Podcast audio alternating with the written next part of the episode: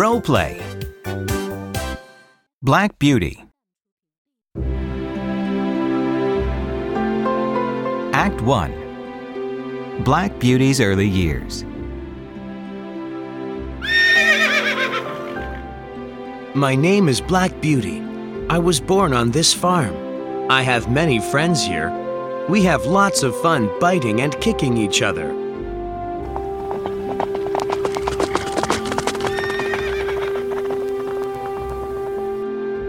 Beauty, I hope you will grow up to be gentle and good. Never bite or kick, even just in play.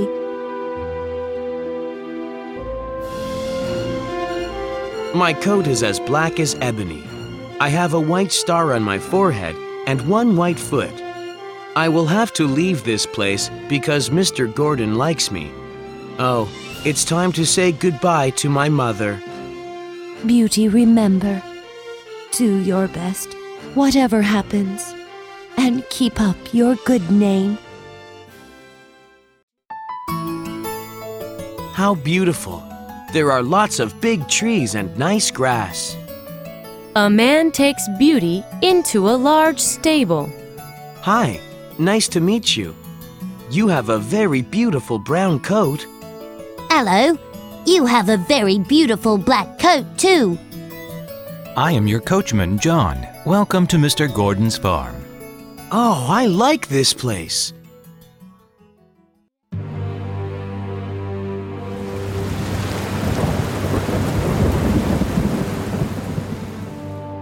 It is raining hard. Beauty is pulling a carriage in front of a bridge. Something is wrong. I don't want to cross this bridge. Come on, Beauty. Stop! The bridge is broken in the middle! Thank God, Black Beauty stopped. Oh, are you all right?